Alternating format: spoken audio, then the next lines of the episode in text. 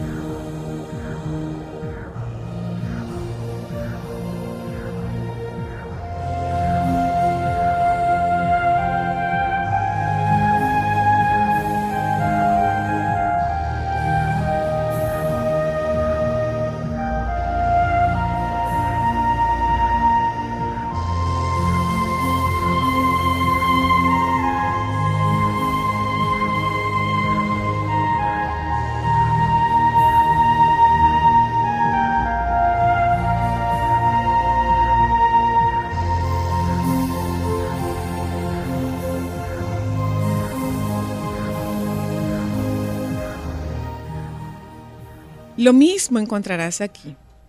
Había una vez una anciana que pasaba días enteros en la entrada de su aldea, sentada junto a un pozo de agua, mirando la llegada de los forasteros.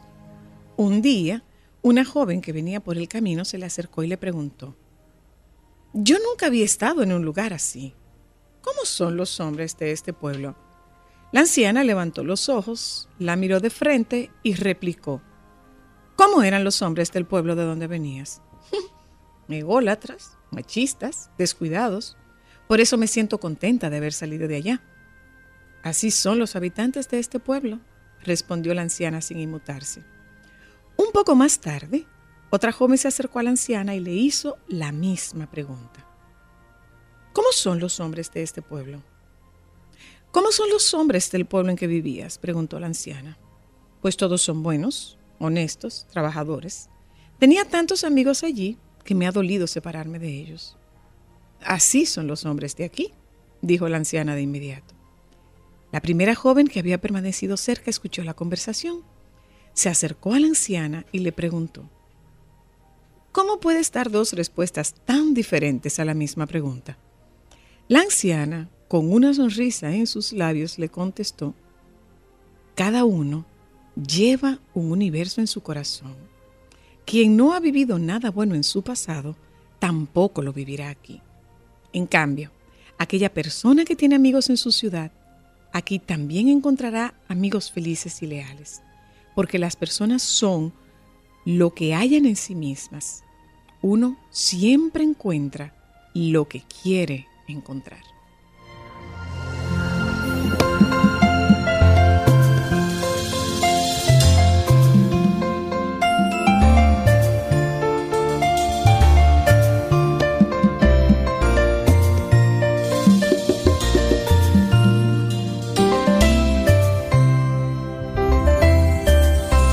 Muchos me preguntan que a dónde se ha ido y yo le respondo que sigue conmigo. Abrazo la idea de que aún vive aquí porque sus recuerdos se han quedado en mí. Cuando un hombre llora, el dolor es grande, no existen palabras para consolarle. Entre mi me voy consumiendo, yo sigo aferrado a un letal recuerdo.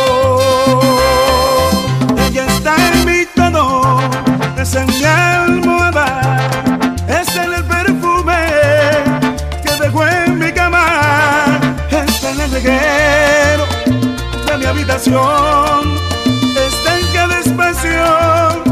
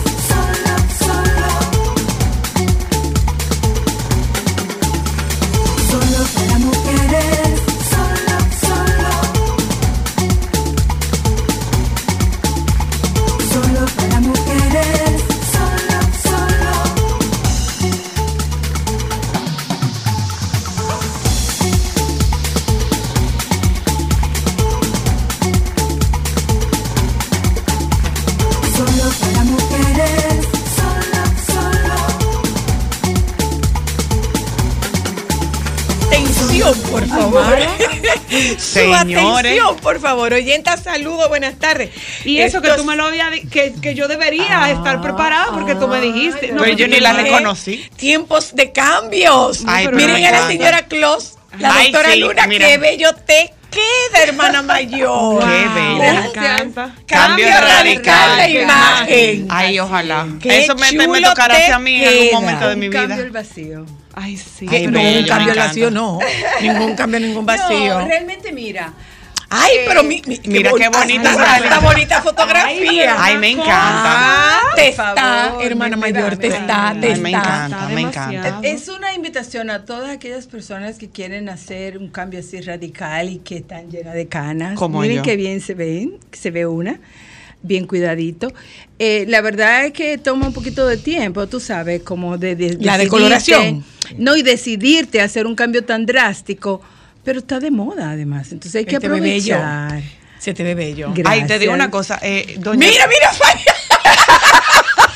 Se ve bella. Doña Dede, que tenía unas canas espectaculares. Ay, tenía un un, me- mechón. un- mechón bello, pero bello. mira. bello le quedaba. Tengo para contarte. Nosotros dos veníamos con una preocupación. ¿De qué? Eh, eh. Ay, la señora Luna y Gracias. yo veníamos con una preocupación. Déjeme No. contarle lo que venía, Ay, sí. lo que veníamos en el camino. Para entretenernos en algo que él tampoco. En el camino hemos visto a un mensajero que trae unas flores, pero viene con, pasando trabajo con las flores. Ay, sí. Yo lo observo que se cambia las flores De un lado y se le trae aquí, ¿verdad? Y de repente las flores se le caen y se las cambia para el otro lado. nos angustiamos. Le digo, ay, Cristal, él está pasando trabajo con esas flores. no. Bajamos el vidrio y le dijimos, ponle la la mo- mochila. Y me dice, sí. Pero insistimos, le tocamos bocina, le tocamos bocina, Ay, ponle la mochila. ponle Ahí la tratamos mochila. de ayudar al pobre, Bueno. porque mira. El hombre pone las flores en la mochila. Pero espérate, Cristal, no lo veo. Cristal, no lo veo. Sigo sin verlo, Cristal. ¡Ah! Apareció. El hombre logró poner las flores en la mochila y se puso la mochila por adelante. Le dije, ¿tú ves? Nuestra buena obra del día. Claro, mi amor. Porque si no, mi amor, No, yo ¿tú estaba sabes lo que estaba preocupada porque si le hubiera pu- puesto la mo- mochila para atrás, las flores van así. Claro. No, y no solo eso. Lo, pro- lo próximo que yo vi, porque él se paraba a la derecha al lado de fajo y dice, esta flor me tienen harta y la iba a botar. Venía Yo le dije a. Cristal, no lo veo, Cristal. Él está escribiendo la carta de renuncia para decir, no vuelvo, las flores, las flores pudieron más que yo.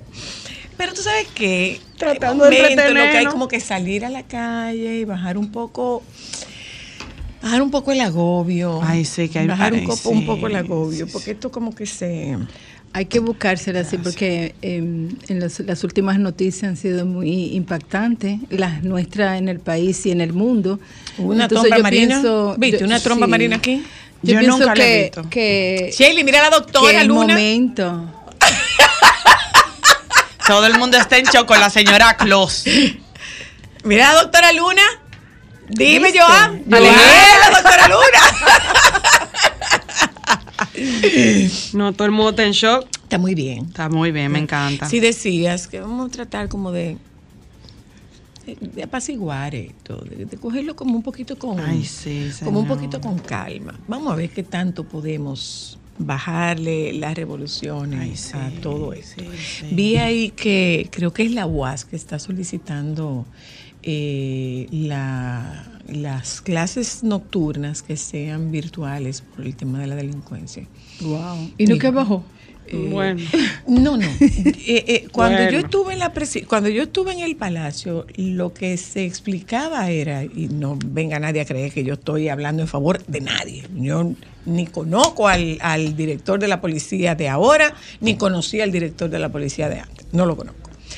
Pero lo que había explicado el presidente es que el mayor índice está en los conflictos sociales, o sea, problema entre vecinos, eh, problema, sí, él dice que es, más, Pero- es más que el problema de, de- de delincuencia, de raterismo, dice, dicen sus, dicen sus números.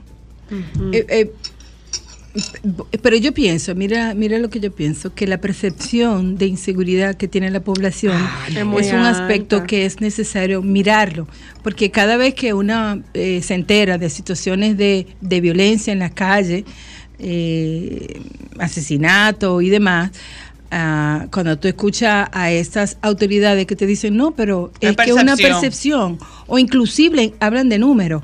Cuando tú hablas de una gran cantidad de casos y me refiere que bajaron, que ahora son eh, 50 casos menos, eso no es una estadística eh, eh, considerable e importante, porque lo que tú tienes que ver es que los casos vayan disminuyendo paulatinamente y que se mantenga. ¿Entiendes? Entonces, No que bajen 50 hoy y suban muchas 30 veces comparar, que a mí no, no, no sé de estadística, pero a mí no me hace sentido como ciudadana que me digan, bueno, es que en el año pasado, en este mes se mataron tanto, pero ahora se mataron 10 menos.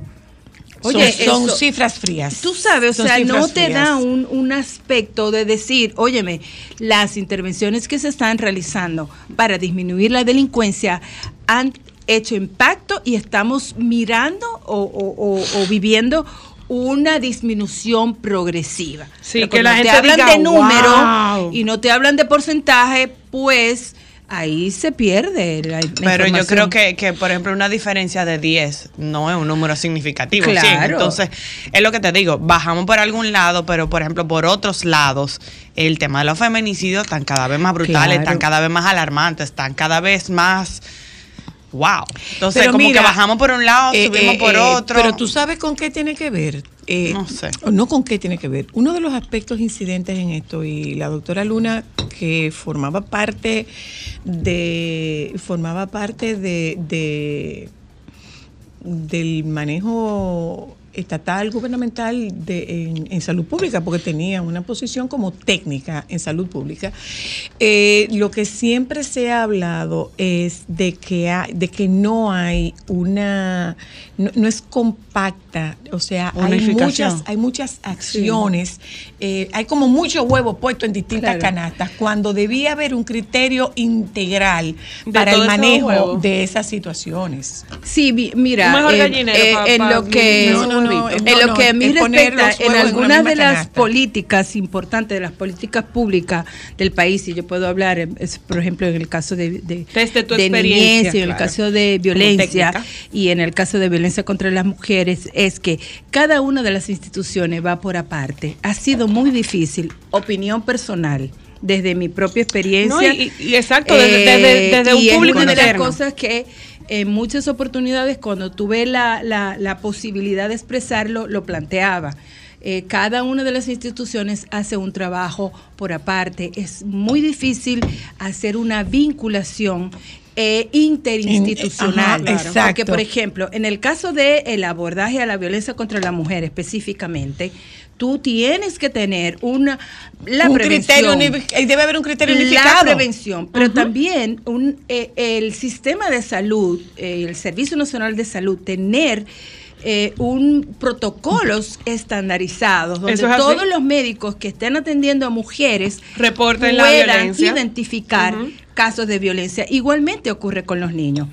En el caso de violencia, particularmente eh, con los niños, solamente el 10% de los niños que son violentados, que son abusados, eh, son diagnosticados y son detectados por el servicio Es una tasa por- muy baja, un 10%. por el servicio de salud y no es una tasa nacional, es una tasa mundial que se, re- re- se plantea por la falta de habilidades y de, de- de- de diagnosticar violencia, porque no siempre tienen un letrero. Entonces es necesario Y la violencia- que todo el mundo, todas las instituciones que tienen que ver con eso, a- eh, eh, se vinculen, porque ¿qué es lo que escuchamos en el tema de la violencia contra la mujer? Lo que plantea la Procuraduría, lo que plantea, eh, por ejemplo, el Ministerio de la Mujer. Pero muchas veces el Ministerio de la Mujer y la Procuraduría andan divorciados. Y que no se nos olvide y, que no se nos olvide y que no se nos olvide que cada fiscalía tiene un librito. Totalmente. A Es- veces, Nosotros a no sabemos el cada de- fiscalía, cada fiscalía tiene un librito y a veces tú cuando cuando alguien te contacta que tiene una situación de violencia, tú tienes que recurrir a la relación de amistad que uno tiene con Ana Andrea para decirle, eh, magistrada, usted como procuradora para asuntos de, de violencia, usted puede ayudarnos en eso. ¿Por qué? Porque la Procuraduría tiene eh, eh, eh, eh, eh, actúa en cualquier circunscripción, no, no se, no se Pero el manejo es diferente en No, no, no, una. no. A lo que yo me refiero es, eso es lo que estoy diciendo, o sea, estamos hablando de que las cosas se manejan de una forma aquí, las cosas se manejan de una forma en Santo Domingo Norte y de otra forma en Santo Domingo porque Este. es que no Entonces tú tienes que llamar, tú tienes que llamar a la, a la procuradora y le dice, magistrada, mira, ayúdame, tenemos esta Es que- es que situación, no tú puedes ayudarnos, porque ella tiene, ella tiene jurisdicción nacional. Pero no debería de ser así. Exacto. Lo a eso nos referimos, a eso nos referimos cuando decimos a- que hace falta una integralidad. Eh, a esta altura del partido y en el tema, por ejemplo, específicamente de la violencia de género eh, o violencia contra la mujer, es necesario tener protocolos estandarizados eh, eh, de aplicación nacional. Pero nosotros como sistema de salud tenemos una gran debilidad en la implementación de protocolos. Existen protocolos, pero los médicos no lo implementan. No hay régimen de consecuencia en ese sentido. Entonces Ni cada hay quien va implementando eh, a según en buen dominicano. Entonces eso es una gran debilidad que como sistema de salud tenemos en nuestro país y en Además, muchas de las instituciones, además, porque cuando tú protocolizas y tú dices, eh, ante esta situación, los Hay que pasos actuar así. y las intervenciones que yo tengo que hacer, independientemente que tú seas médico, psicólogo, trabajador social, fiscal, Policía. anyway, cada quien sabe lo que tiene que hacer y los pasos a seguir. Si tú lo implementas, muchos de esos sesgos que tú, eh, que nosotros vemos en, en- en- en la atención y la implementación de, de intervenciones, no se dan. Pero además otra cosa, hace falta mayor nivel de sensibilización con el tema. Hay una competencia considerable entre la sensibilización y la normalización de la violencia como un tema cultural. Y olvídese de eso, eh, la cultura no es un, un- motivo eh, justifica- justificatorio. Pero la cultura tiene mucho peso en ese sentido. Y en el, es en justo- es justo lo que estoy diciendo. En el caso de violencia, mucho más.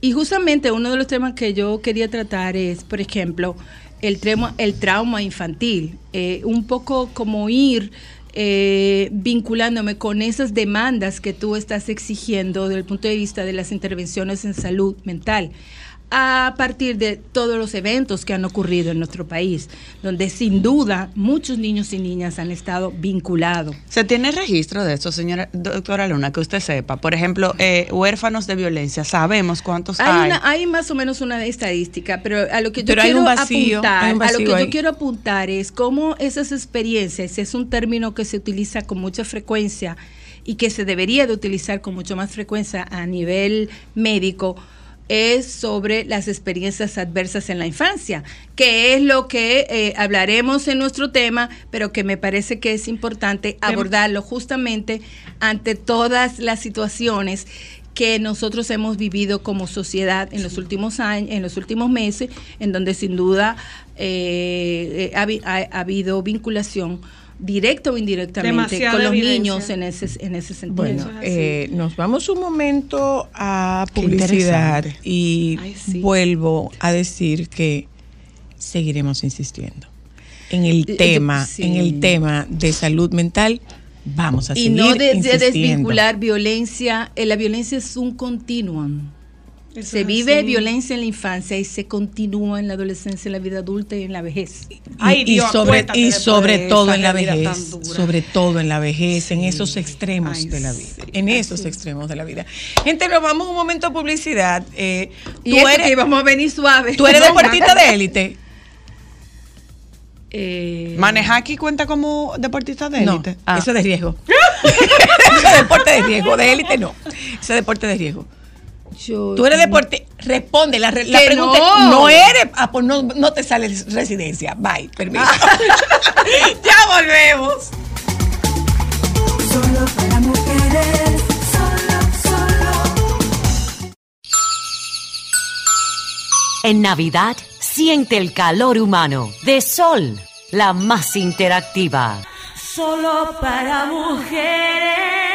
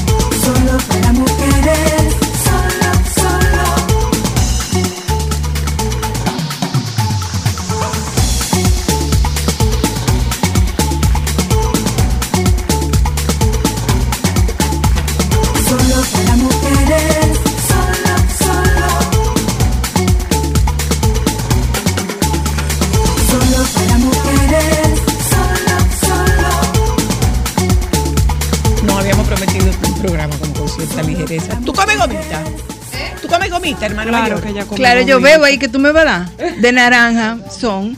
A mí me gustan. Pero a ti no te gustan de naranja. Sí. Son como de anís. Yo no sé por qué se Yo inventaron como la de de anís. O las de menta que saben a pate No, dientes. también, las de menta son aceptables. Tú vas a No, una las de- casa. Las de menta saben a pata las de de dientes. son muy Oh, malas. no, pero es que tú, vas a una casa y te ofrecen y tú ves el bowl ya seco, que lo único que antes de eso, señores, las de antes- anís. mira, va- como Y la para, verde. Tú te como quedas para, como, "Mm, gracias". como para aligerar un poco la forma en la que nosotros comenzamos el programa. Sí, porque ustedes- Déjame contestar un par de llamadas. Lo que tú rechazas de la Navidad. Los coquitos, mi amor, ¿para qué Ay, me, me pone una, ban- encanta. una bandeja Ay, de coquitos? Ay, sí, me encantan los coquitos. O de Y- y- almendra, ¿y tú sabes con qué yo la abriendo destapo? almendra. ¿Con qué? Con, con el exprimidor. Ay, no. Ay, sí. Mi Yo aprendí amor, ese truco de ella. Sí, que dicho golpe. sea de paso. Yo tengo una que dicho sea observación. de paso, Pongan no un bowl para la basura. avellana. Avellana. Pero pónganlo para la basura Pero- porque cuando hay gente que le gusta comer y es malo que tú escarbas entre los desechos que es La lo que tú doctora encuentras. Luna, por ejemplo. No, no, no. Que es lo que tú encuentras de Pero verdad. sí puedo decir Yo que lo ella, compro yo aprendí en- ese truco del exprimidor por ella. escucha. Fue. Yo lo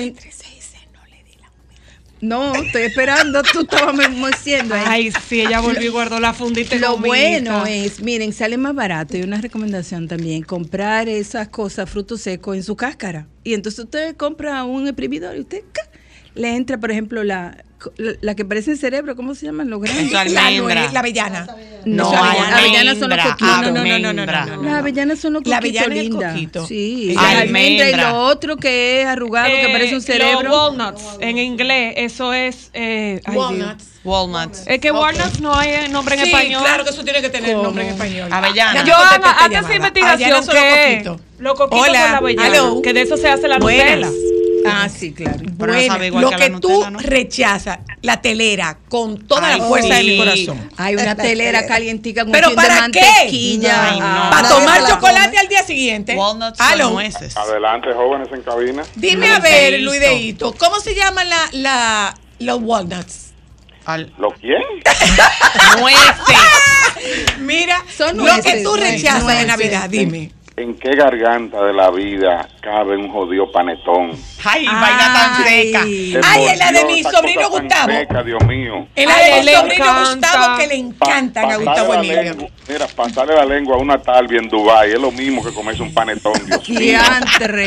Totalmente de acuerdo. El panetón es muy bueno con chocolate. Ay, a mí me gusta. El panetón es muy bueno Yo con creo que tiene chocolate. fru- frutas en, en- Sí, así, y además tiene un saborcito al No es de alcohol. Brasil, nos dice. No, pero y en la vida, ¿quién iba a dar con ese nombre, hijo? No es de Brasil. Almendra, igualito ya. Mira, Fa. Pero ¿y para que- dónde te lo va a mandar? La cosa que tú no me has dado el mío.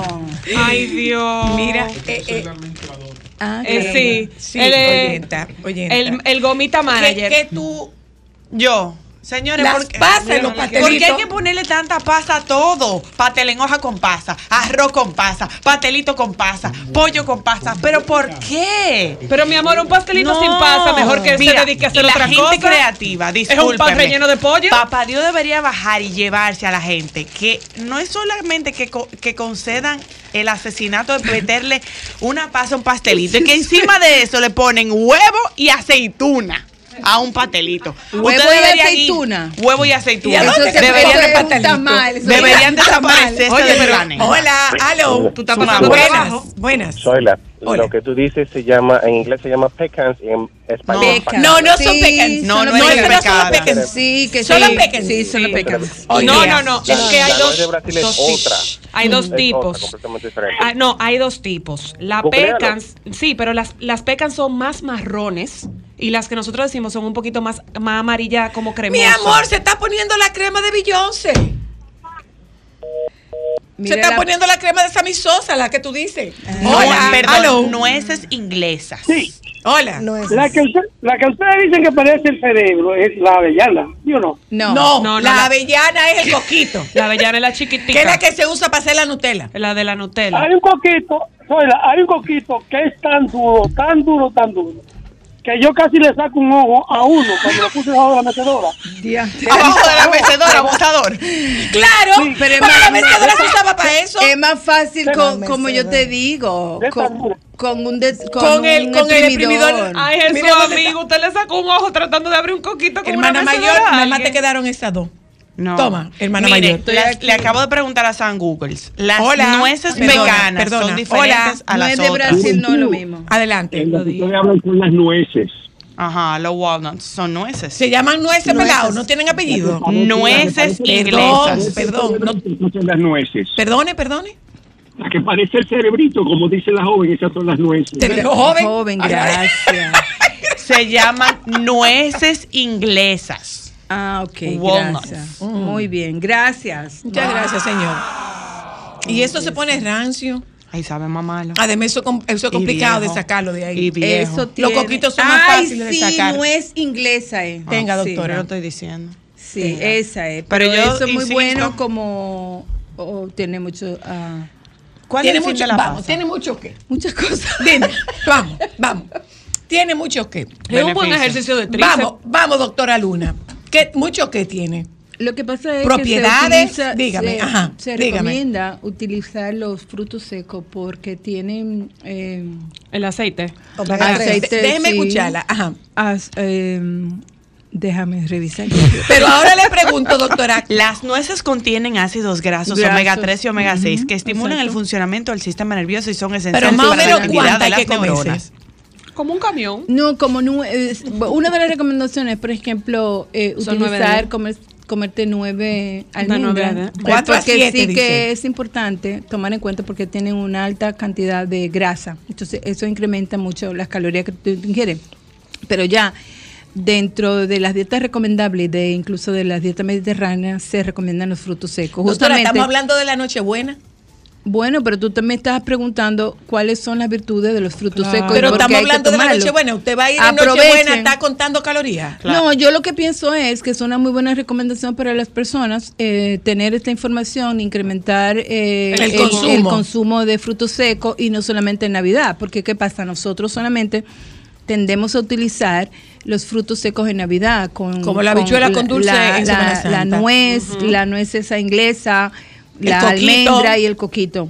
Pero si tú lo, utilizas de una manera regular, eh, puede tener mucho beneficio para tu vida. ¿Y Eso- cuál es la necesidad de comerse? Hay una que es bien rara. ¿Cuál? La que es como pelúa. No es Hay una- peluda. Sí, hay Ay, una sí, que es es una sí. Hay marrón. una que es marrón. Esa es la almendra. Que parece No. como. No. mm, mm, mm. Ay, no, No. sé. No es peluda. Sí. Tengo, tengo miedo. no es peluda. No es peluda. Parece como una semilla de. Nuez de nogal se llama la. parece la- como una semilla de, ¿De zapote. Ay, santo. Sí, pero. Como sin- una castaña. Sí, sin el brillito, Ah, no, sí. porque se larga. Y viene en el paquete junto con. Y yo nunca he visto a nadie Mírala comiéndose aquí. una cosa de esa. Mírala ahí. Y tiene la textura, esa. Tiene la textura como de la macadamia. esa es la nuez de Brasil. Ah, Exacto. tiene la textura de la macadamia. Joan, tiene que aprender a diferenciar. No fue Joan. Joan, fue el otro. Pero la bueno. nuez de Brasil. Eh, miedo! Entonces, esa nuez de Brasil es lo mismo que la gomita de anís. Nadie le hace caso. Nadie. pero esa, ahorita la doctora va a leer todas las propiedades y nos, va a mandar una ración diaria de eso, de la misma forma que nos mandó una ración diaria de, De cúrcuma. cúrcuma. Ay, Dios.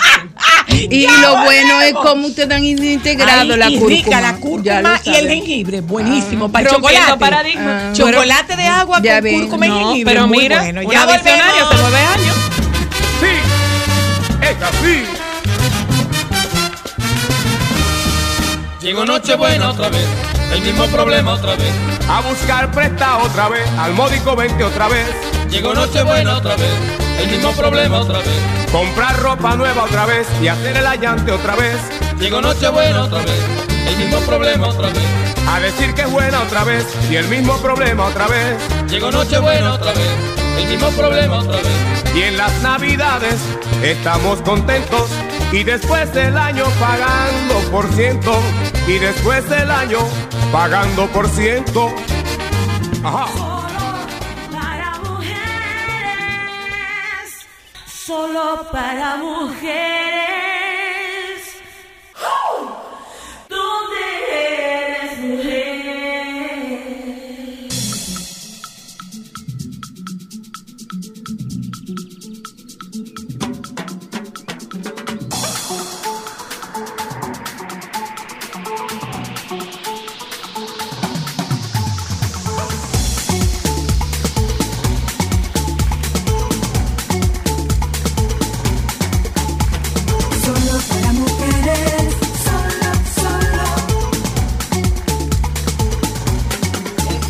Metió Navidad ya. Se nos metió el espíritu navideño. No hay arbolito en mi casa, pero el espíritu está dentro del cuerpo Bueno, ya. La abogada de inmigración Catherine Canto, cuya historia de perseverancia y éxito ha resonado profundamente en la comunidad hispana por su liderazgo en la defensa de los derechos de los inmigrantes en los Estados Unidos, es originaria de República Dominicana. Su trayectoria desde su país natal hasta convertirse en la fundadora y CEO de Canto Legal Immigration Attorneys es un testimonio de educación y esfuerzo. Esto es demasiado largo demasiado largo. Tú eres dura, ya, resumen. Tú eres dura. Ya, Eh, claro ok, ya, se acabó. Se acabó. Esta es la versión breve Te de dicen- todo esto sí. que dice aquí. Te dicen, hola comando, usted Mira. usted dura, usted dura. ¿Y cuándo tú te fuiste, Katherine? Bueno, voy cumpliendo ahora 15 años desde que nos fuimos de República Dominicana a Estados Unidos. ¿Y tú hiciste derecho aquí o lo hiciste ya? Sí, yo me gradué aquí de UNIBE eh, y luego fui a hacer eh, mi reválida, hice mi maestría, pasé por todo el proceso y luego ya tomé los exámenes. El baby bar. importante. El co- ¿Cómo se llama? Ningún la cosa? baby, el bar de verdad. Ah, el, bar. baby es para entrar a la carrera ya. Es que Sí, yo- pero el bar ya es la licencia que te permite poder El ejercer estado. como Estados es en En el estado. El que La licencia ha del quemado varias estado. Sí, en el caso mío, mi licencia es de Washington DC, pero como mi área es migración, yo tengo ejercer. en los 50 estados porque es un tema federal. Ok. Sí. Ay, sí se mi amor. complican, Dios Sí. mío. No, maldita. No, lo que pasa es que, eh, eh, es que es que son varios países. Eh, No, varios estados Varios no, no, no, no, no. Cada estado es prácticamente un país. Ah, pero ella dice por la legislación, la No, no. Cada estado es prácticamente Es un país. tiene- en, el tiene sentido, razón. en el sentido de que tiene Su sus autoridades, sí, eh, tiene que tienen razón. sus autoridades locales. Es Entonces, verdad. al ser estados federados, pues te funciona prácticamente. Pues Catherine puede estar en Washington y en Miami y. Bueno, nosotros estar- ejercemos en los 50 estados, en Hawái, 50. en, en Puerto Rico, donde sea, En Puerto Rico. y los territorios de los Estados Unidos también, obviamente son parte. Mira una cosa. Ah, pues eh, mira, ya que tú Catherine. estás aquí, yo voy a hablar contigo. Más tarde. Mira, Catherine, eh, hablemos un poco sobre formas o, o- o modos no tan conocidos de acceder a una residencia legal.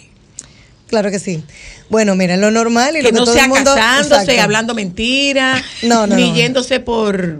Claro, ni por la vuelta de México, que tampoco funciona. Wow. Eh, Obviamente el tema que tiene que ver eh, con familia normalmente es el más conocido y es el que más se utiliza, lo que es la inmigración familiar. Y es algo seguro que como quiera funciona muy bien. Pero también existen otras opciones, por ejemplo, para personas que son profesionales. Hay ciertos profesionales que tienen más de 5 o 10 años de experiencia en un área eh, y tienen también, eh, por ejemplo, son, tienen cierto reconocimiento o, o tienen maestrías, tienen algún tipo de, de estudios más avanzados, pues también pueden, y que sean obviamente de interés para los Estados Unidos, hay ciertos visados que te llevan a la residencia sin necesidad de un patrocinador.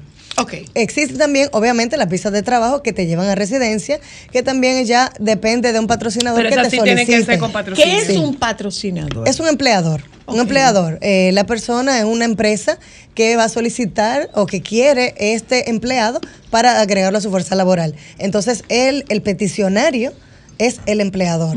Entonces, incluso nosotros como abogados, quien me contrata a mí es el empleador. Y nosotros, y el beneficiario es la persona que recibe la visa o la residencia.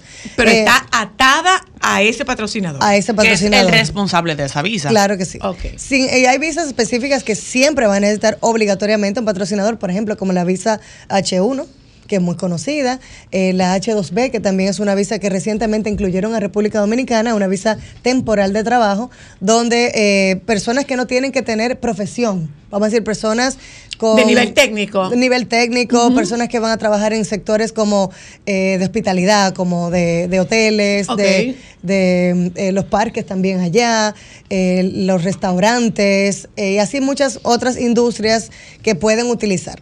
Entonces, por ese lado también muchas personas pueden acogerse a ese programa, pero ojo, han habido muchísimos fraudes últimamente que han estado ocurriendo por este tipo de visas, porque aparece alguien en las redes sociales y dice, mire, yo, tú quieres ah, trabajar para Estados Unidos, eh, solo aplica aquí, págame mil dólares y, y yo te consigo la visa. Ahí inmediatamente tiene que saber que es el kit para saber que es incorrecto, que es un fraude. Porque hablamos ahora mismo con un patrocinador. El patrocinador es el que hace todo el trámite para traer a esta persona y no tiene que invertir dinero. Detente ahí.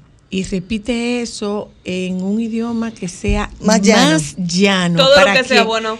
para quien nos está escuchando. Claro, miren. O sea, si tú tienes, usted- si hay un patrocinador, eh, a ti no te va a contactar nadie. Le voy a decir esto. Ni te van a cobrar. No, hay personas que son tramitadores o son personas, o como le dicen aquí, buscones. ¿verdad? Más claro. Donde eh, dicen, bueno, yo te consigo a ti una visa, tú me das esto y yo te conecto y te hago el proceso. Eso es completamente falso.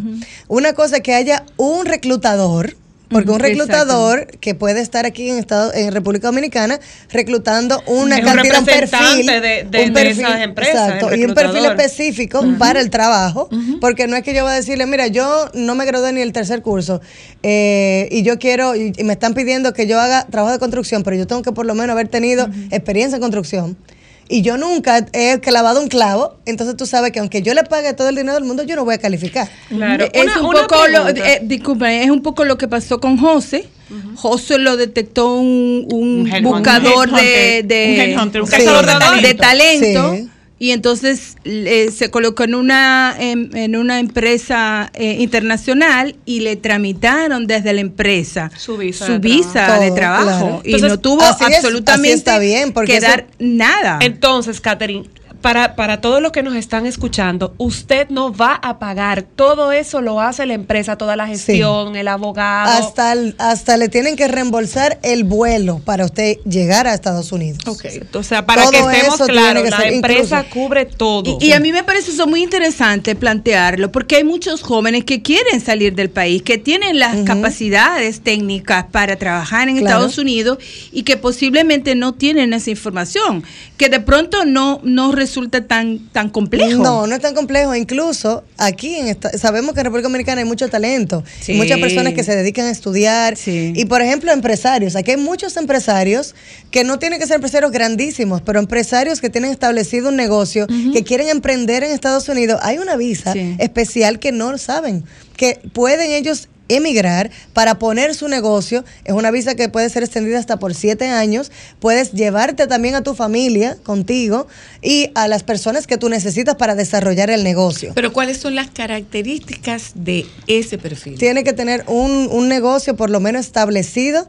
Acá yo te diría mínimo para tener más solidez, mínimo de uno o dos años ya establecido, que demuestre que tenga por lo menos eh, una o dos, yo te diría por lo menos de dos a cinco personas ya en nómina para poder demostrar que tiene solidez. ¿Dedicado a algo No, particularmente? puede o ser no? cualquier o negocio. sea, puede ser hasta un restaurante, por, ejemplo. Restaurante, Un, un salón de belleza, que es lo que, lo que tú. Mira tú, Porque, por ejemplo, mira... eh, Y una wedding planner no puede irse para allá. Cualquier negocio. Ah. Cualquier negocio, incluso otro punto interesante, que aunque tú tengas un negocio aquí, vamos a decir, de, de salón de belleza, pero tú quieres emprender en un restaurante, también lo puedes hacer. Hay No una- ah, tú que puedes cambiar tu categoría Claro. de Hay una negocio. cosa, Ah, mira, eh, tú, que la gente pensaría que no. Hay una cosa, Catherine, y es que el, el negocio particularmente de las compañías de limpieza Ujú. eh, están dominados prácticamente por, por el mercado Por latino. latino. Ya Oh, pero y claro. las dominicanas, Ya ¿eh? lo Sí. sabe. que comienzan con tres mujeres que limpian casa y de bueno, bueno, ustedes tienen un- una gente que, eh, eh, que eh, tiene unos buenos amigos que tienen un Sí, negocio sí, ya sí. en cinco estados y tienen más de 200 empleados. Y lo Claro que, que se sí. dedican entonces es a eso. esa es una buena Y, esa es y mi buena pregunta es, si existe la posibilidad de que una persona se pueda ir, tú planteando, porque muchas veces uno tiene la idea de que para tú emigrar a Estados Unidos tú tienes que tener una super carrera y una super preparación. Eh, es por falta de información que le pre- vamos a suponer el, el caso sencillo de una chica que tenga un salón de belleza y de pronto quiere decir, bueno, me voy para Miami porque allá cobro más. Por ejemplo, yo me lavé la cabeza, me cobraron 45 dólares. Yo no quise sacar cuenta ¿Será ahí. claro. 45 dólares por eso? Es una lavada de cabeza. si me hubiera Entonces, llevado a mí por de- 10 te lo hago. O sea, de pronto tú dices, no, no, yo en ese momento dije, no voy a calcular cuánto me costó esta lavada de cabeza, pero es fuera de broma. a doña ¿Por qué? Consuelo, a doña Consuelo le costó 100. ¿Por qué? ¿Por qué? Que la despeinaron. ¿Qué, qué sucede? ¿Qué sucede si las eh, por ejemplo, una, una chica de un salón es que re- requiere tener eh, determinados ingresos, determinado perfil? Sí, bueno, ahí tenemos, obviamente también hay que ver eh, que tiene, mientras más sólido es el negocio, es mejor. Más posibilidad, Porque el problema no es que alguien que esté, por ejemplo, iniciando, emprendiendo, Ah, que tiene un negocito que solo ella, una sola persona que ayuda, que se hace, hace el proceso, hace todo. Mientras más estructurado esté el negocio, es mucho mejor. Aunque no sean personas que tú lo tengas con un, en nómina, que puede ser alguien de eh, un trabajador independiente que tú le pagues. Esas pueden ser maneras también de hacerlo. Pero no neces- mientras más, pero aquí hay muchos lugares que yo con- he conocido empresarios que tienen un- una empresa estable por años. Y, piensan que la única forma de poder emigrar o ir a Estados Unidos es con la famosa visa B5, que es la de inversión de un millón de dólares. Mm. Que tal vez no todo el mundo puede ser un empresario, pero no tiene ese extra Esa- para poder invertir. Hay una cosa, Catherine, y es que eh, nosotros estamos pensando que tú puedes acceder a este, a este tipo de visado, pero tú tienes el desconocimiento de hasta dónde tú puedes llegar. Y, y me pregunto, quizás lo más importante es que tú estés formalizado, porque para Estados Unidos el tema del pago de impuestos es fundamental. Entonces, Claro. si tú tienes un negocio, tú tienes que demostrar que tú Que ese pagas impuestos. Bueno, claro, claro, también tiene que, como Entonces, digo, tiene que ser un de la formalidad. Exacto, que ese Tiene que negocio ser un negocio formal. Y que pague impuestos y que tú puedas mostrar que tú demostrar pagas que estás al día, que estás bien. Y claro por que ejemplo, esto es en el, eso es en el caso de empresas, Catherine, pero si hay una peluquera que tiene la capacidad, que tiene muchos años de experiencia y tiene como demostrar que ha sido empleada de salones de belleza aquí, ella pudiera aplicar. Ya en este caso, acuérdate que yo mencioné que habían dos tipos de, de- de formas de que la persona se puede autopedir o, o salir. Y es para personas con habilidades extraordinarias y tenemos también a personas profesionales. El, el nivel profesional tal vez del- de la peluquera, si es a nivel ya profesional, que tiene estudios. Sí, sí, en, el ca- en este sentido caso, por ejemplo, que de tiene todos los estudios, ajá. bueno, pues sí, se- habría que evaluar bien el caso y tal vez pudiera autopedirse, pero también siempre y cuando puede tener también otro salón allá que quiera hacerle la solicitud y traerlo. Ah, mira qué interesante. Eso es la misma, en la misma manera. Pero hay otras formas. Claro también. que sí, Y tú múltiples, decías que como deportista tú puedes acceder a una visa. Bueno, Vamos a bueno, hablar de ese caso, claro. sí, del tenemos, caso una, un- tenemos una amiga querida en común, ¿verdad? Nuestra querida Priscila, que justo estaba hablando con ella hoy. Y por ejemplo, yo justo en el programa que me invitó, yo di el ejemplo de ella, porque ella, eh, bueno, ustedes conocen Priscila Rivera, es una persona eh, muy conocida, destacada en su área, en el área de voleibol. Sí, sí, sí. Ella es una persona considerada extraordinaria, porque tiene todo un arsenal de, de- del background de, logros. ella, de logros, Ujú. que puede demostrar que es una persona de interés para Estados Unidos. Entonces, de paso, ya le dije a ella, mira, tú tienes un perfil que si tú no tienes residencia, porque tú no quieres. Pero vamos a irnos a algo ahora mismo. Bueno, pero ella se retiró. No Pero importa. podría ser un coach. No importa, Podría ella- ser un coach. aún aunque En ella una no escuela esté activa, o en la ella sigue siendo, e- esos logros que ella tuvo no significa que quedaron ahí. Ok. Le sirven. Desde el punto de vista migratorio, es un aval. migratorio. Claro, además de que ella tiene posibilidades de contratos, tiene Ella posibilidades puede ser de coaching, profesora, coach, puede hacer entrenadora. muchísimas cosas. Y aún sin tener un trabajo ni una, una eh, oferta de trabajo per se, ella no necesita eso porque ya ella en sí puede demostrar que es una persona extraordinaria. Por ejemplo, en el caso de usted, eh, eh, soy, la verdad, una persona muy reconocida también, con una trayectoria. ah, Podría también tomarse en cuenta lo que usted hace como algo extraordinario, porque no todos son sol y la luna. Ah, ¿Entiende? pero eh, comienza. Mira, yo les hice el Eh, caso a la licenciada, yo les hice el caso en No, es Miami. doctora. Doctora, perdón. No, como, como Yo fui a una, piz- a una pizzería en Miami que se llama Sí. Mr. O1.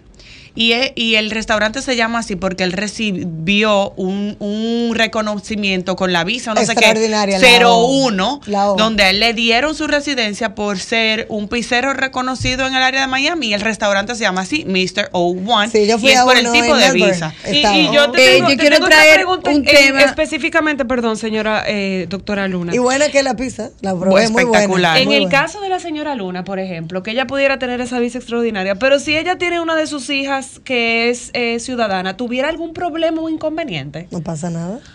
Si la ¿Qué hija la quiere, tiempo, puede ¿Qué pedir. tiempo toma esa visa extraordinaria? Esas visas normalmente están tardando como de 5 a 7 meses. Y no son visas, son residencias. Arranca a pedir la Porque tú puedes pedir lo que se llama un proceso expeditado, que se paga un adicional para que en 15 días te aprueben la solicitud y luego entonces lo que es el proceso ¿Y consular, qué que el tiempo que ¿Qué estamos esperando? Bueno, Una pregunta. eh, fuera de, adelante, fuera de, fuera de récord, fuera de, hablábamos aire, de, sí. y tú comentabas el caso, y me parece eh, importante traerlo a la conversación, de la posibilidad de pedir asilo en casos de las mujeres que son Ay, víctimas mira de violencia de género. Sí. Lo cual me parece muy importante porque hubo un caso de una chica que, que terminó, bueno, eh, eh, falle- eh, la mató el, el, el ex, luego de haber estado viviendo fuera y cuando regresó a Santo Domingo, pues ahí la, Ah, la, la ultimó. Entonces, me parece muy importante eh, traer a la discusión esa posibilidad. Sí, claro, mira, el tema de los asilos es algo que nosotros vivimos al día a día y es una de las cosas que más hacemos, sobre todo con las personas de Centroamérica, que son los que más vienen y utilizan la frontera de México para cruzar. Sí. Pero sabemos ahora que muchos dominicanos están haciendo la vuelta de México y cuando entran, entran indocumentados y son detenidos por las autoridades de migración, lo ponen en un proceso de deportación y tienen que presentar defensas contra un juez. Entonces, esa defensa se llama asilo, por ejemplo. Entonces, el asilo no se le da a todo el mundo que quiere protección. Hay cinco razones por las cuales se da asilo. Pero dentro de una de ellas es como una cláusula que tú puedes aplicar muchas cosas. Vamos a decirlo, se llama que tú pertenezcas a un grupo particular de la sociedad. Por ejemplo, aquí se, ha- es reconocido ya un grupo particular de la sociedad, mujeres que son víctimas de violencia doméstica.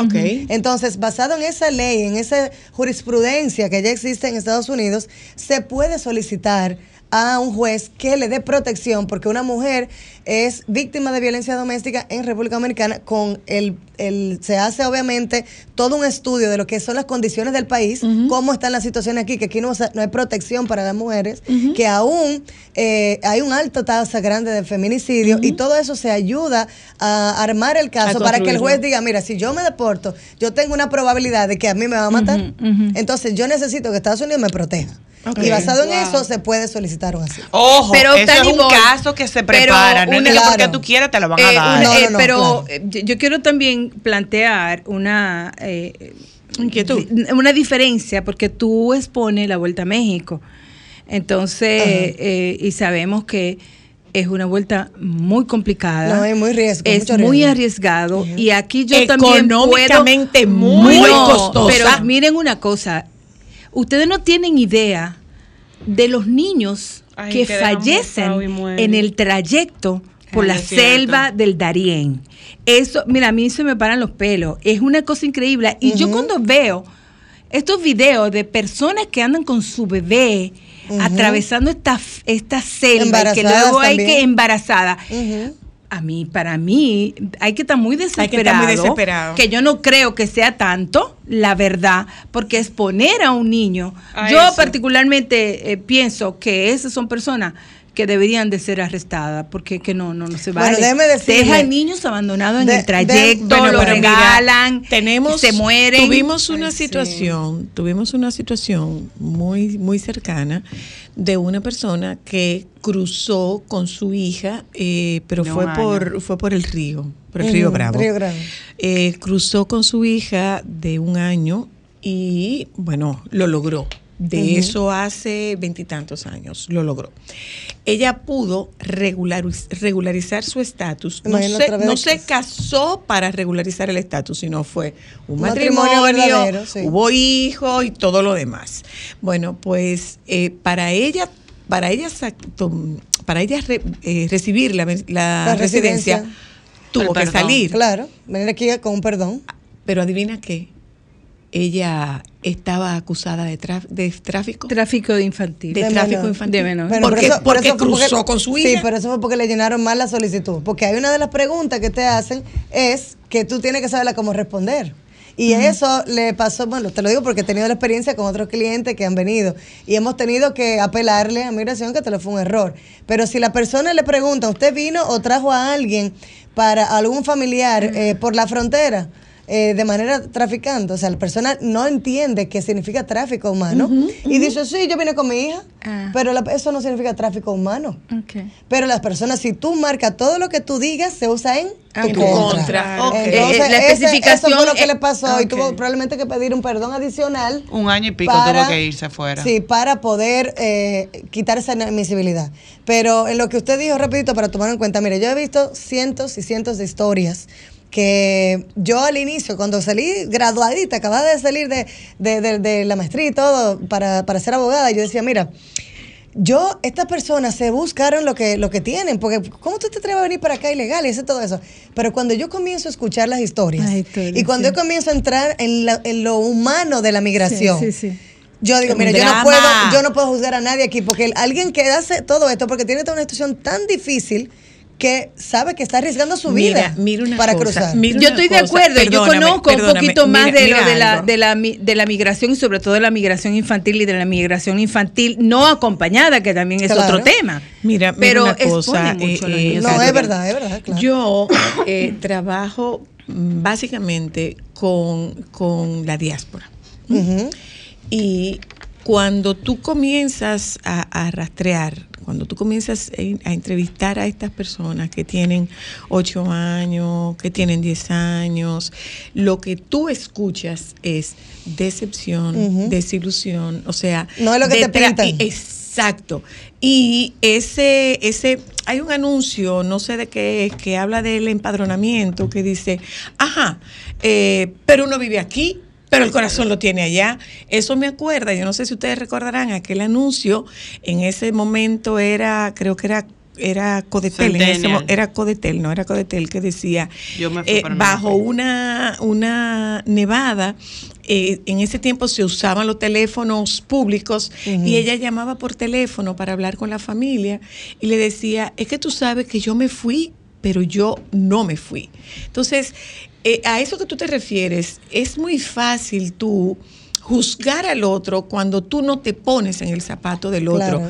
Pero detrás de, de esa migración, muchas veces Hay historias. obligada, hay muchas historias, historias. de dolor y de sufrimiento. Es que honestamente, si la Y me- gente tuviera la oportunidad y las condiciones, no se fuera de su país y dejara a su Exacto, gente exacto. querida. El que está bien no necesariamente se va, pero hay personas que cuando se van de esa manera desesperada, porque por ejemplo ustedes pueden estar bien, ustedes todos están bien ahora mismo, pero quieren seguir creciendo en, en otras ah, esferas de eh, Llegué a mi techo, quiero probar quieres- otra cosa. Está bien, pero muchas de las personas que entran de manera eh, indocumentada, pues es que no tienen Es una necesidad o han económica, pasado básicamente. algo. Pero igual, para eso tienen que invertir 20 mil dólares para cruzar por allá. Que no son dos Pero yo, diría, ¿eh? yo diría 20 mil dólares, tú pones a cualquier negocio. Ya, con 20 mil dólares tú compras mercancía y echas y para hace adelante, algo. Pero bueno, claro. la gente tiene No su mentalidad, eso. pero ahí es, es esa pregunta siempre sale porque no todos le va bien, a no todas las personas le va de la misma manera, pero mucho es por falta de información.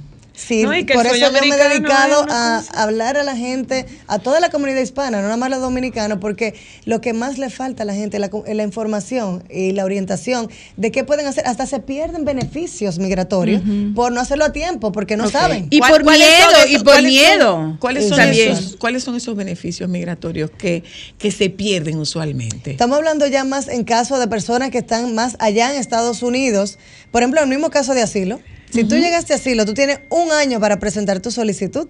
Si no la presentas dentro del año, ya perdiste la, la poder aplicar. Ok. Y no solamente es eso, que tú puedes conseguir un permiso de trabajo que va ligado a esa solicitud mientras el caso está pendiente, que va a durar como siete o ocho años. Entonces eso te ayuda, te da tu social security, tú puedes ir desarrollándote. Y es algo que muchas personas cuando llegan, bueno, a mí me dijeron que buscar abogado cuando me llegue a la corte. Y le duraron dos años para que le llegara a la corte. Cuando viene a entrevistarse, le digo, mira, pero ya no puedo aplicar por ti por asilo porque se te pasó el tiempo. ok. Y ya entonces, ¿qué tengo? Me limita las opciones para poder defender a esta persona. Entonces, ¿cuáles son eh, eh, eh, esas, hasta donde se pueda, esas categorías extraordinarias que te permiten optar no por una visa, sino por una residencia permanente? Bueno, el mismo asilo. Si tú ganas un asilo, tú obtienes una residencia.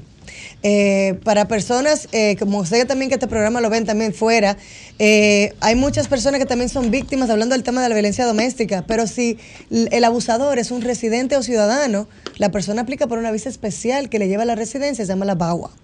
Y eso automáticamente no tiene que depender del ciudadano residente, tiene que ser esposo o hijo, porque fue el hijo el, el abusador, o un, eh, o un padre. Hacia un hijo. Esas son las, por ejemplo, en ese punto hay. Y ahí está la visa U, que también es una visa también muy conocida que nosotros utilizamos mucho para personas víctimas de, de- de crímenes en general. Si tú eres una víctima de crimen y tú hablas a la policía, tú reportas lo que te ocurrió, tú obtienes una residencia por tu propia cuenta. Eso, eso para la gente que están allá, vamos a decir, sin Que nadie que lo ampare. Ahí son casos especiales. Eh, de aquí, y un tema que no quiero dejar de hablar, porque esto es un dolor de cabeza para mí como abogada ya, y es el tema de los matrimonios fraudulentos. El dominicano se conoce por utilizar esta vía. Todo el que llega allá dice, no, yo no me tengo que llegar allá, yo tengo un primo que me va a conseguir a alguien que me, Que me va yo a le doy casar. para casarme y yo resuelvo. Señores, Ya las no penalidades, fácil, ¿no? las penalidades para un matrimonio fraudulento son muy altas. Lo primero es que la persona jamás va a poder obtener beneficios en su vida. De en- nada, de nada. en Estados Unidos. Prisión por cinco años y multas de 250 mil dólares. Y también no solamente le afecta al inmigrante, sino también al ciudadano o residente. Oh. O sea que van los dos. Entonces, Wow. No lo hagan, cásense por amor. Amor. Y además, no, y, y eso es lo que se sabe, pero hay una parte atrás que nadie habla, y es que el que normalmente está pidiendo son víctimas de extorsión. Muchos de ellos hasta son víctimas de violencia sexual, porque tú Sexual, dices, no, sí. tú y yo estamos casados en papeles, pero tú tienes que darme lo mío, porque si no, yo te quito los papeles. Y eh, pasa con frecuencia. Oh, pero claro, muchísimas Se veces. convierten en esclavos. Personas que no pueden hacer nada con su vida le, le piden más dinero. Yo había cuadrado dos mil dólares para este trato. No, pero tú tienes que darme 100 10 mil más o no voy contigo a la entrevista. Y eso pasa tanto y tanto. Y la gente sufre a un nivel, porque yo como, como abogada de migración, no solamente abogada, yo tengo que ser también psicóloga, terapista, tengo que estar analizando tantas cosas porque es todo lo que envuelve al ser humano. Entonces, Una cosa, Catherine.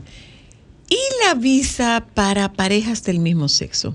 ¿Es Sí. cierto que son más rápidas?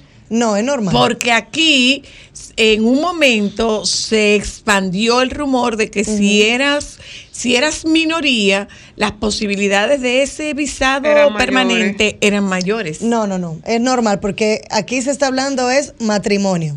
Matrimonio, porque ya es reconocido el matrimonio gay en, en Estados Unidos. Pero es sí. el mismo, la misma cantidad de visa que dan para los, los matrimonios heterosexuales. Es la para misma. Matrimonio. Es matrimonio, matrimonio. Ok. El mismo visado. Pero sí se puede. Mucha gente no sabe. Y hay personas que creen o dicen, bueno, no tengo un una esposa a casarme allá, pues tengo un amigo que me caso con él, aunque no lo sean. Pero ahí también acuérdense que usted va a pasar por una entrevista y le van a hacer preguntas que una gente que está casado solo va a poder responder. Hasta le re- preguntas íntimas también le hacen. Entonces, son cosas que uno le dice, no te expongas porque llegan a donde Los mí. cónsules, si yo en dos trabajo. minutos me puedo dar cuenta, en, viendo a la gente, observando. Yo digo, ¿tú no crees que un oficial que esté entrenado, para Entrenado eso para se eso, va a dar para cuenta? perfilar. Gracias. Catherine, mira, De ¿dónde, verdad, con qué, demasiado tú vienes con qué interesante. frecuencia tú vienes aquí? Bueno, nosotros tenemos oficinas en- aquí también en, en República Dominicana eh, y estamos viniendo como tres, cuatro meses, veces al año. Eh, ahora estoy más con el objetivo de venir más porque quiero apoyar más al país. Ay, porque que veo que hay y demasiada... Y hay mucha gente que habla migración, pero la diferencia es que no conocen realmente El la sistema, realidad o están muy limitados. Eh, nosotros como vivimos allá, ejercemos allá, tenemos toda una estrategia para eso. Y conocer la problemática. Sí, podemos dar un Se poquito sabe. más de luz para los ¿Y dominicanos. cuál es, cuál es el teléfono tuyo aquí? Bueno, eh, no pueden, lo, lo que van a hacer, le voy a dar mi, mi página web, que ahí están toda mi información, Ok. y es más fácil, es cantolegal.com, así como suena, cantolegal.com, ahí van a estar nuestras redes sociales, los números de teléfono, las oficinas, y, lo- y las señales de humo también para lo que quieran también. Las señales de humo, gracias. Qué conversación tan interesante. Bien lo dijo Eh, Priscila. Sí, muy Ay, interesante, de verdad que sí. Que Priscila es la, Gracias, relacion- la. Priscila la relacionadora La relacionadora pública. pública. Eh, nos vamos a un momento a publicidad, gente. Ya regresamos. Está la doctora Luna con todo y New Look, eh, acompañándonos en la tarde de hoy. Y bueno, ya ustedes oyeron. Ay, señores, vamos a tratar de prevenir, eh, eh, eh, vamos a ser visibles a los más chiquitos en esta, en estas fiestas. Vámonos un momento a publicidad, ya volvemos. Solo para mujeres. ¿Dónde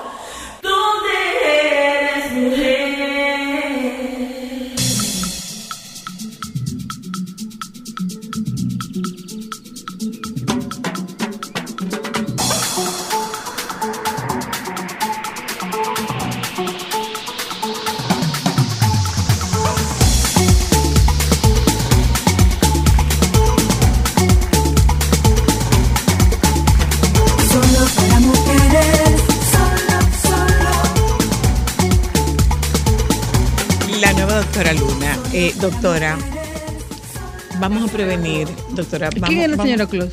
La esposa de Santa Claus. Ay, cúchole. Ella es buena moza. No, pero ella es buena Ella es muy moza. linda, ella es muy linda, yo ella es no. muy linda. Te lo digo porque sus lentes son redondos Mire, y tiene mire, doctora, mire, doctora Luna, eh, vamos a cuidar a los niños. Usted quiere, es un poco de tema de prevención, de cuidado, de atención, pero no solamente desde el punto de vista eh, de prevención de accidentes, sino también del tipo de- del punto de vista de prevención de, de abuso y prevención de maltrato. Porque este es un tiempo en el que, entre otras cosas, alcoholizar a un niño es una de las formas más frecuentes de maltrato infantil en semana eh, Es de- una en- en broma Navidad. para muchas familias. Eh, sí, lo hablamos, pero mira, yo quiero, antes de hablar de esto, yo quiero hablar justamente de un de una caracterización, vamos a decir, o una identidad, entidad que se viene hablando en los últimos años, que es sobre las experiencias adversas en la infancia. Eh, hace en el 1995, en el 1995 y 1997 se hizo un estudio que se llama el estu- el estudio Kaiser. Y este estudio eh, em, se le hicieron una encuesta a cerca de 17 mil personas en donde estaban vinculando su condición de salud con sus experiencias en la infancia. Entonces, este estudio arrojó que muchas personas que tuvieron traumas infantiles eh, estaba afectada eh, en alguna condición su salud. Y a partir de ahí comenzaron a hacer una serie de investigaciones y de estudios en donde se ha demostrado que cuando los niños y las niñas están en una situación tóxica, están bajo estrés tóxico, se modela eh, su, su cerebro, y entonces hay una eh, hay afectaciones de una serie de áreas del cerebro que impactan mucho el comportamiento de los niños, el aprendizaje, pero también cómo esas experiencias eh, se trasladan en el curso de vida y se relacionan con enfermedades en la vida adulta. Porque yo traigo a colación En eh, palabras, eso. traumas de pequeño pueden estar relacionados con enfermedades adultas. y están relacionadas con enfermedades cardiovasculares, con cánceres, con eh, eh, intentos de suicidio, con Patologías neurológicas. ah, con eh, embarazo en la adolescencia, con eh, conductas, conductas De eh, de riesgo. riesgo, exactamente. Eh, y, ¿Y por qué planteamos eso? Porque justamente eh, se suponía que a partir de estas evidencias científicas se estudiara o se cuidara mucho más las experiencias en la infancia. Inclusive se plantea que cuando tú acumulas varias experiencias adversas, tu calidad de vida disminuye y tu, y tu, y tu sobrevida se disminuye, eh, porque tiene un efecto acumulativo. Se identifican como eh, eh, Factores. eh, estas experiencias adversas, por ejemplo, haber sufrido abuso infantil, eh, abuso sexual, el que se te haya muerto un familiar am- a, temprana edad, eh, Violencia física. ser testigo de violencia, Exacto. haber vivido una, una experiencia traumática, como por ejemplo eh, todas estas cosas Las que nosotros, las inundaciones, los accidentes, el feminicidio presencial como feminicidio, testigo, claro. exactamente. Eh, todas esas eh, experiencias dejan huella. ¿Qué pasa? Nosotros subestimamos a los niños y decimos, ay, él está muy chiquito, él no se va a Él no se acordar dio de cuenta. eso. ¿Entiendes?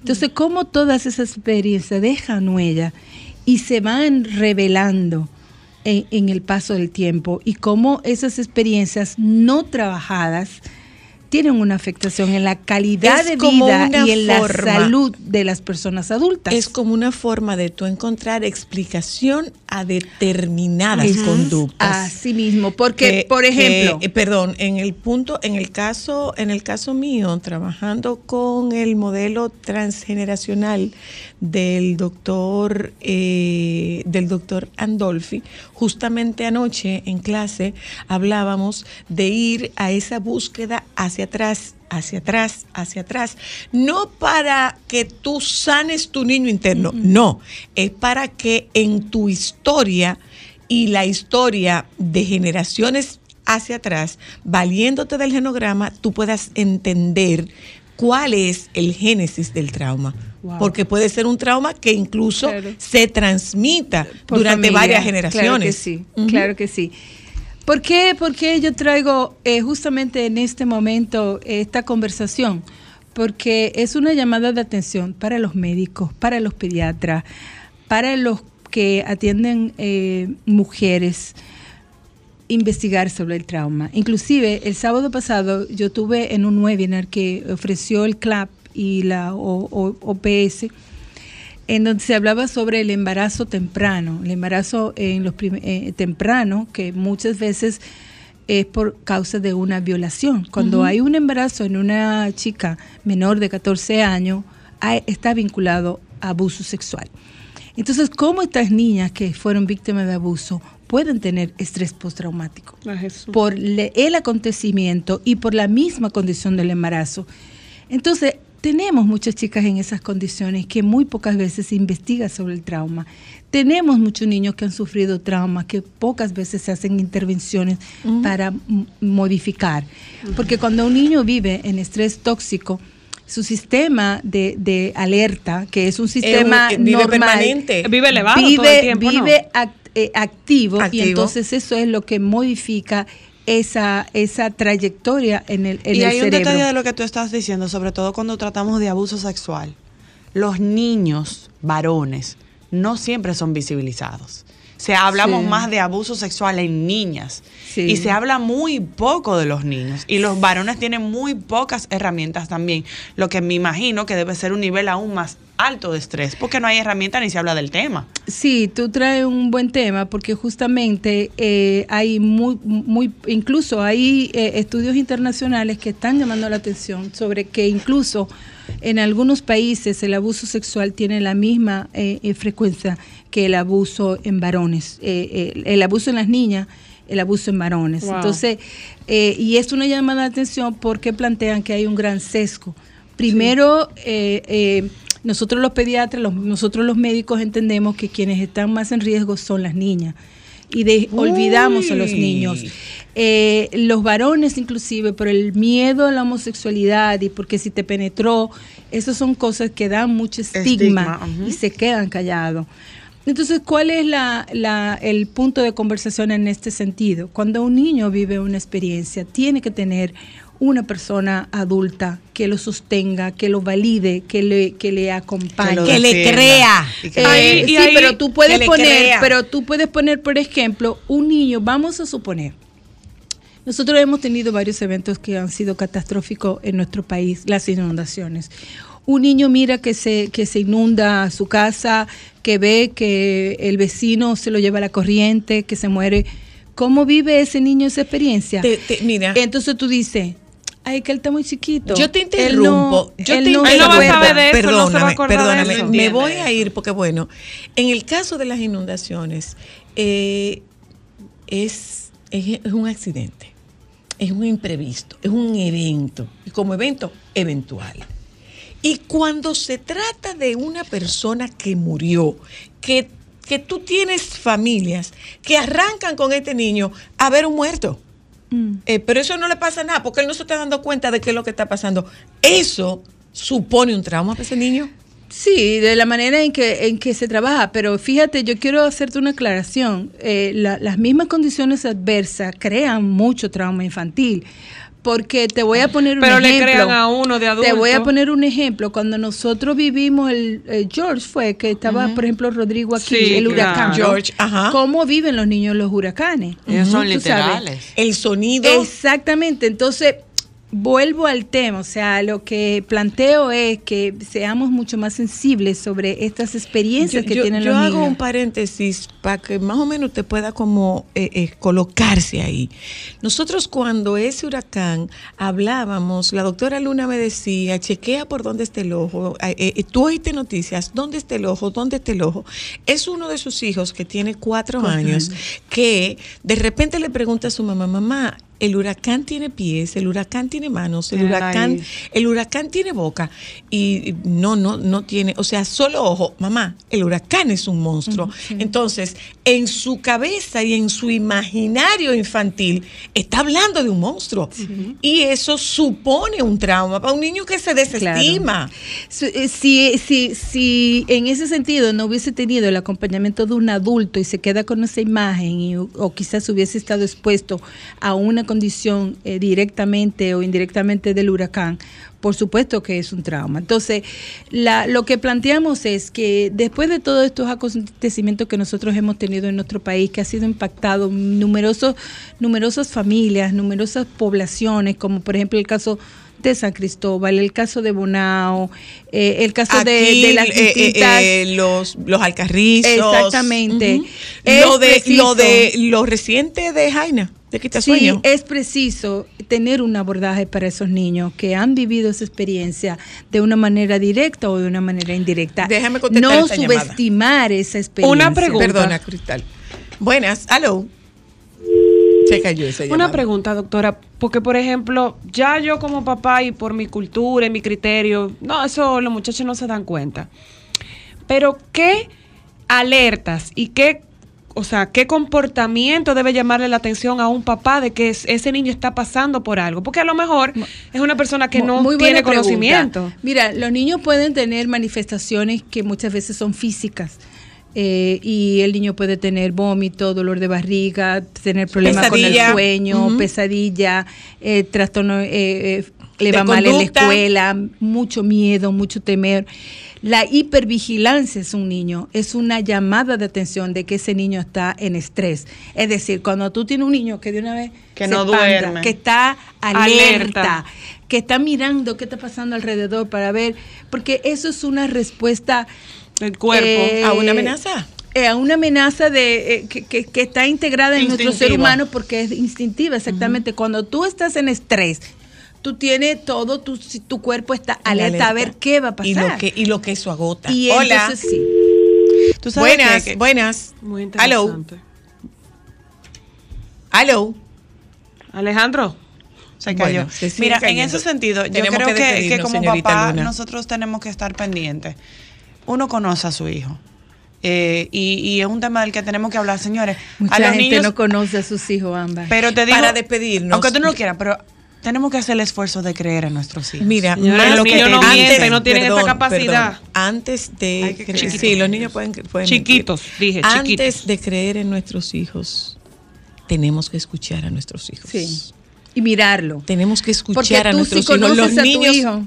los niños tienen que ser vistos. Vistos, mirarlo. Tienen que ser Sí. vistos. Eh, una mamá, un papá conectado con un Sí, hijo detecta. puede advertir inmediatamente un cambio de conducta. Sí. Entonces, antes de escucharlo, míralo. Conecte. Y hablarlo, Antes de creerle, y ante, míralo. Y ante situaciones eh, eh, eh, de, de- de traumáticas, háblenlo, pregúntenle. Eh, si ustedes no tienen esa capacidad, busquen apoyo con un eh, personal eh, de salud mental para que los niños puedan eh, transitar por esa experiencia. Ay, Pero no Dios, lo suelten sí. en banda, no, lo, suel- no lo dejen Dios. solo. Muchos médicos no, ten- no tienen esa formación de cómo impacta el trauma infantil en la salud y en el desarrollo. Y hay un impacto muy, muy importante y eso hay que tomarlo en cuenta. Lo que pasa es, doctora, que nosotros seguimos haciendo medicina curativa y muy poca medicina preventiva. Gente, nos juntamos, eh, hoy tuvo como Divertido. un balance entre No, divertido. bueno, balanceado, sí. Eh, una cosa. Ya sabemos cómo son las nueces. Ya saben cómo se parten las avellanas. Cójase. Un amigo una- me llamó dije que si en agua no, no, no llevaban eso, dije porque nosotros no, no sabíamos los nombres. Que pero si no llevaban eso. Mi que- amor, que- en el 71 Oye. mi papá nos compraba esas cosas, nos las mi compraban amigo aquí, Juan en el supermercado aquí. hubiera dicho, y es que en agua no llegaban de esa cosa. Digo, Te yo, no, equivocaste, mi amor. Siempre tuvimos. Y tuvimos Sí. los cubitos que traían los, los dulces, que nos gustaban la gomita y descartábamos las otras, las que eran como azúcar. nos juntamos mañana. Los compañeros del Sal de la Tarde están aquí. Quédense con ellos, por favor.